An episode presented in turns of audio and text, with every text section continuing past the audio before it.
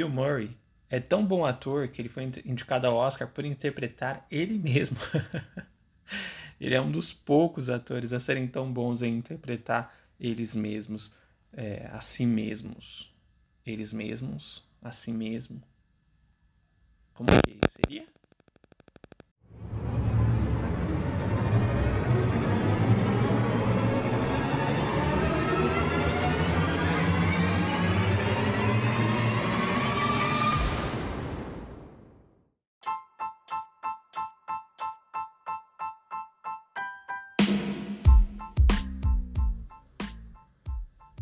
Olá, pessoas!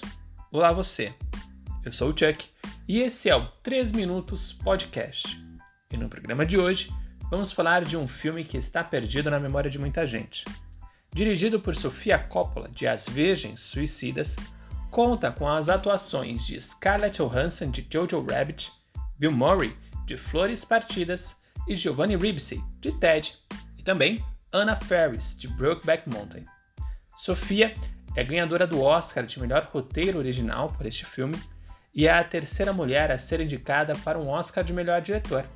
Eu falo um pouco sobre isso no nosso episódio de número 17. Vou deixar linkado aí na descrição do episódio de hoje. Sofia também é a primeira mulher a ganhar um Leão de Ouro, e assim como Quentin Tarantino, é melhor diretora que atriz. Então, sem mais delongas, vamos falar sobre encontros e desencontros, pois eu só acredito no que pode ser dito em 3 minutos.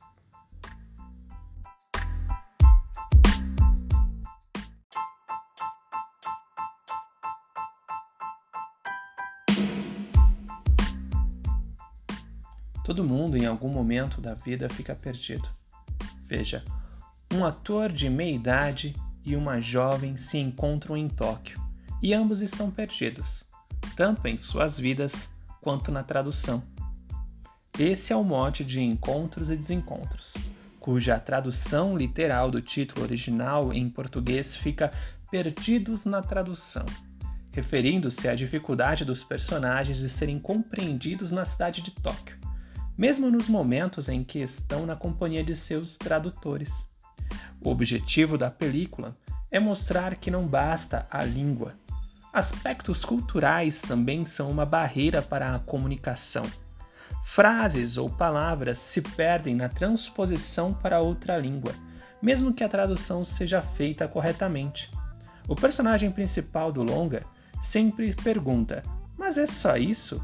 mostrando o seu desconforto, as frases sempre ficando mais curtas quando passadas do japonês para o inglês.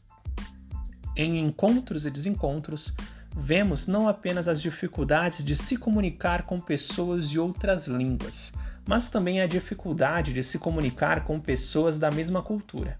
No filme, ambos os protagonistas não conseguem se conectar com seus respectivos parceiros de vida, devido à falta de diálogo. E é isso que faz o espectador se conectar com os personagens, né? a humanização deles. Sofia Coppola pode não ter imaginado que as pessoas se conectariam tanto com esse filme por se tratar de um projeto minimamente pessoal e sincero. E essa sinceridade aparece nos improvisos de Bill Murray. Por exemplo, a situação no restaurante de sushi falando sobre um dedo preto.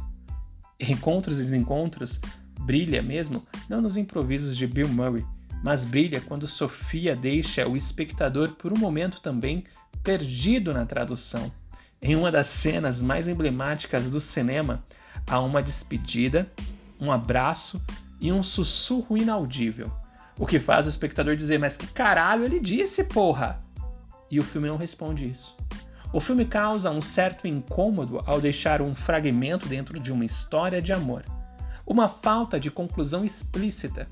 Aquele sussurro no ouvido nunca, nunca teve a intenção de ser alguma coisa. É algo que diz respeito somente a duas pessoas, a eles. É algo entre apaixonados. E é esse o ponto aqui, é esse o ponto do filme. O termo lost in translation no inglês é uma expressão usada para aquilo que foi perdido na tradução, uma ironia, uma piada ou até mesmo sentido e contexto. Eu acredito que, independente da questão linguística, nós sempre estaremos perdidos, deslocados, mas a gente sempre se encontra em outro alguém.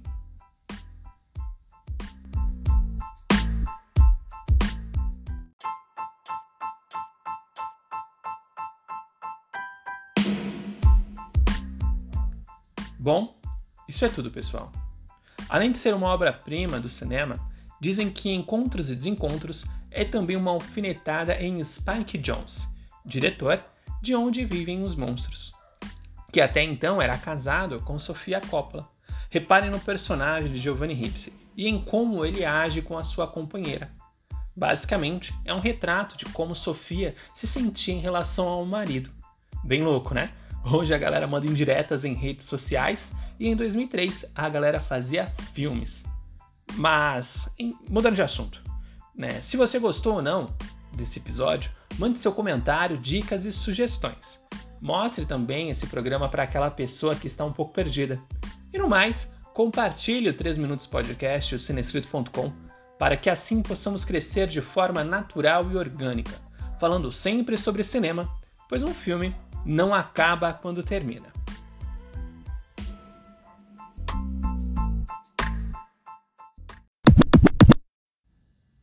Nepotismo. Nepotismo é a palavra. Fala sério, a culpa de Poderoso Chefão 3 ser o pior da franquia é da Sofia Coppola. Fala sério, pior atuação de todas. Se hoje não temos Poderoso Chefão 4, é por conta da atuação dela nepotismo. Nepotismo prejudicou a franquia Poderoso Chefão.